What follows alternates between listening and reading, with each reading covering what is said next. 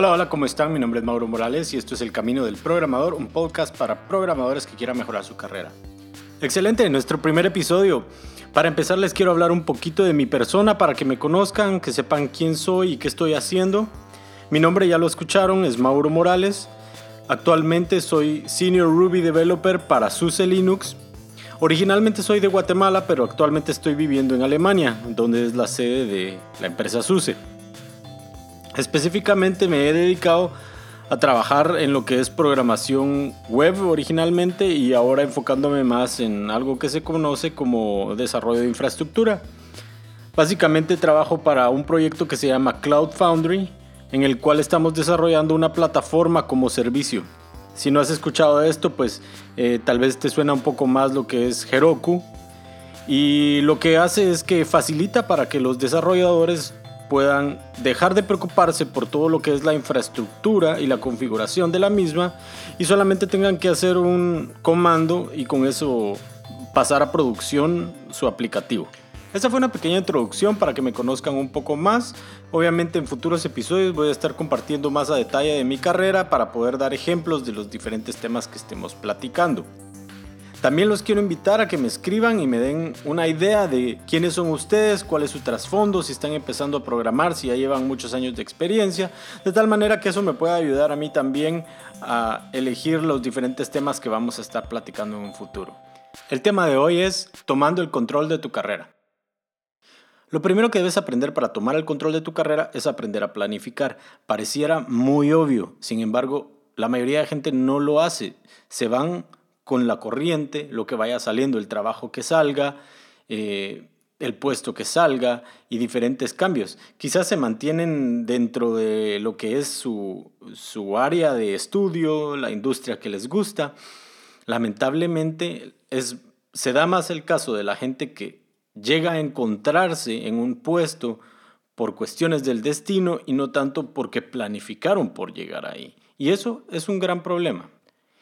Antes de poder empezar a planificar debes hacer una autoevaluación. Eso te ayudará a saber en dónde estás parado en la línea de tu carrera. Debes de poder responder a preguntas como qué estudios tengo, qué experiencia laboral tengo, en qué industrias he trabajado, qué cosas me gustan dentro de la tecnología y qué cosas no, y diferentes cosas así que te ayudarán eventualmente a poder planificar. Principalmente quieres saber con qué cosas cuentas y qué cosas te hacen falta. Eso es lo que debería ser el resultado de tu autoevaluación. Posteriormente, ya puedes empezar con el área de planificación respondiéndote a la pregunta, ¿qué es lo que quiero en mi carrera? Si puedes responderlo fácilmente, entonces debes de hacerte una nueva pregunta que es, ¿cómo puedo llegar ahí? Para esto, pues obviamente debes desarrollar un plan y podríamos hablar horas de diferentes formas de planificación. Sin embargo, les quiero dejar con algo sencillo y concreto que me sirvió a mí muchísimo. Hace, no sé, aproximadamente unos 5 o 6 años tal vez, encontré eh, un bloguero que se llama Chris Gibleu y él comentaba que para lograr las diferentes metas que él se proponía, él hacía una reseña anual. Y déjame contarte un poquito de, esas metas. Chris era un ayudante en África eh, en cuanto a trabajos sociales y en este proceso, no sé, le dio como el deseo, la pasión de conocer todo el mundo, es decir, ir a cada uno de los países que existen en el mundo. Puede sonar un poquito como locura, pero a mí lo que más me viene a la cabeza es la complicación de lograr eso. O sea, ¿cómo planificas a qué países ir? ¿Qué visas tener? ¿Cuánto dinero necesitas para lograrlo? Eh, ¿Qué lugares vas primero? Porque hay unos lugares donde quedas marcado como no deseable después de haber ido a otros lados. Realmente es, es un proceso bastante complejo. Y Chris mencionaba que la manera en cómo él hace esto es algo muy sencillo. A principios de año, él pone en una hoja de cálculo diferentes áreas de su vida. Una de ellas para ti podría ser programación. Y en ellas pone la meta a la cual quisiera llegar después de un año. En mi caso, por ejemplo, lo primero que yo puse fue aprender a programar en Ruby. Específicamente quería aprender a usar Ruby on Rails, que es una plataforma, un framework, perdón, para hacer eh, aplicaciones web. Posteriormente, vas a poner el paso más pequeño que tienes que dar y para cuándo lo tienes que dar para alcanzar esa meta. Lo primero que puse yo, por ejemplo, fue hacer un tutorial de cómo hacer un blog en Ruby on Rails. Y para la siguiente semana ya había hecho mi, mi tutorial. Luego, nuevamente, puse una nueva meta en la cual era aprender cómo funcionan los bloques en Ruby, por ejemplo. Y para la siguiente semana aprendí cómo funcionaba ese tema.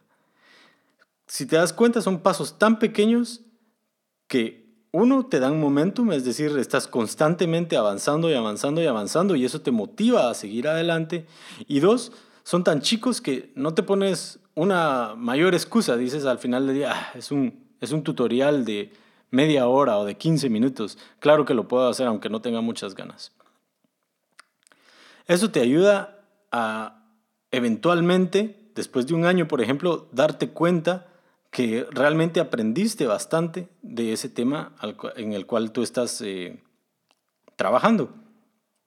En mi caso, después de, fue aproximadamente tres años, ya estaba yo siendo contratado como un programador tipo senior.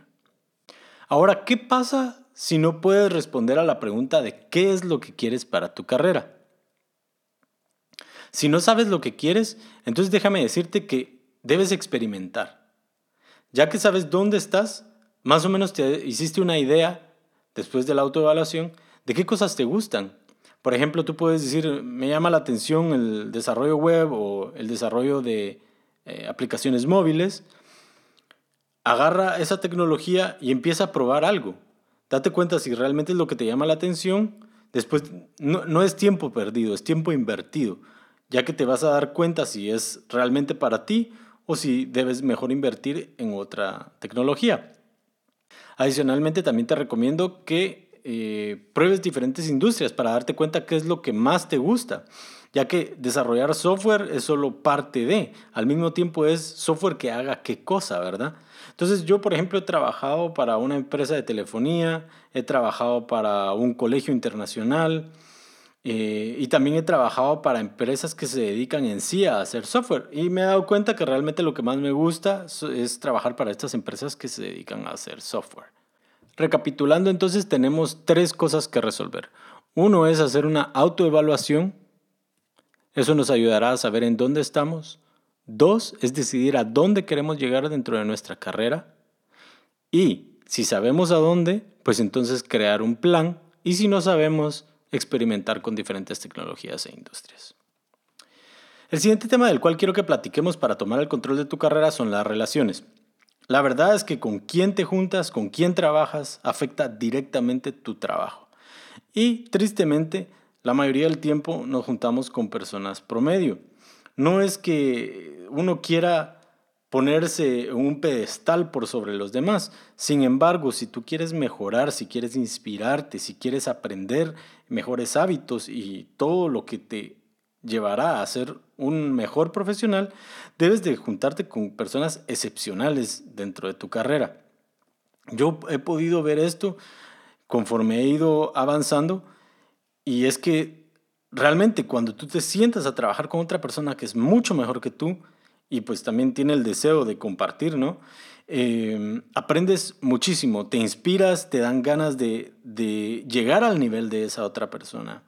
Y eso hace una gran diferencia, ya que nos vamos a ir dando cuenta que no es, eh, programar no es solamente el lado técnico, tiene mucho que ver también con el lado eh, social y con, con el lado de lo que son habilidades blandas. Eso me lleva al último tema del cual les quiero platicar el día de hoy, y eso es la competitividad. La verdad es que estamos hablando de una carrera profesional. Eso implica que tú haces un trabajo y te dan cierto salario, ¿no? Es decir, trabajas para alguien o eh, vendes ciertos servicios por tu cuenta o generas, eh, desarrollas productos y los vendes. Y si algo tienen en común estas tres cosas es que hay mucha competitividad. En cuanto a un empleo, sale un empleo, aplican N cantidad de personas. ¿Por qué razón te van a dar a ti el empleo por sobre otros? Si son servicios, ¿por qué te van a elegir a ti por sobre a otra persona que está prestando los mismos servicios? Y si son productos, ¿por qué razón van a tomar tus productos por sobre otros productos? La única respuesta a, e, ello es eh, porque eres mejor en cierta área, ¿no? Puede ser que eres mejor en lo técnico, puede ser que eres mejor en lo social, puede ser que eres eh, muy visionario, puede ser que eres muy creativo. La respuesta no importa, pero el punto es que debes de tener en mente que sea lo que sea que vayas a estar haciendo como desarrollador, existe competitividad dentro del mundo donde te desenvuelves y por lo tanto debes de, eh, debes de vivir y trabajar como que tú quieres eh, ganarle a esas otras personas de una u otra manera, ¿verdad? Eso es todo, hemos llegado al final de este episodio. Estoy muy agradecido porque se tomaron el tiempo de escucharme. Al mismo tiempo les quiero dejar abiertas las puertas para que me escriban, me digan si tienen alguna duda conforme a este episodio o si tienen preguntas, ya sea con lo que hablamos o de cosas nuevas. Eh, también que me escriban de qué temas quieran que platiquemos. Lo pueden hacer todo a través de nuestra página de Facebook, que es facebook.com, diagonal el camino del programador, todo junto. Y pues eh, será un gusto poder responderles y poder estar en comunicación con, con ustedes. Un fuerte abrazo.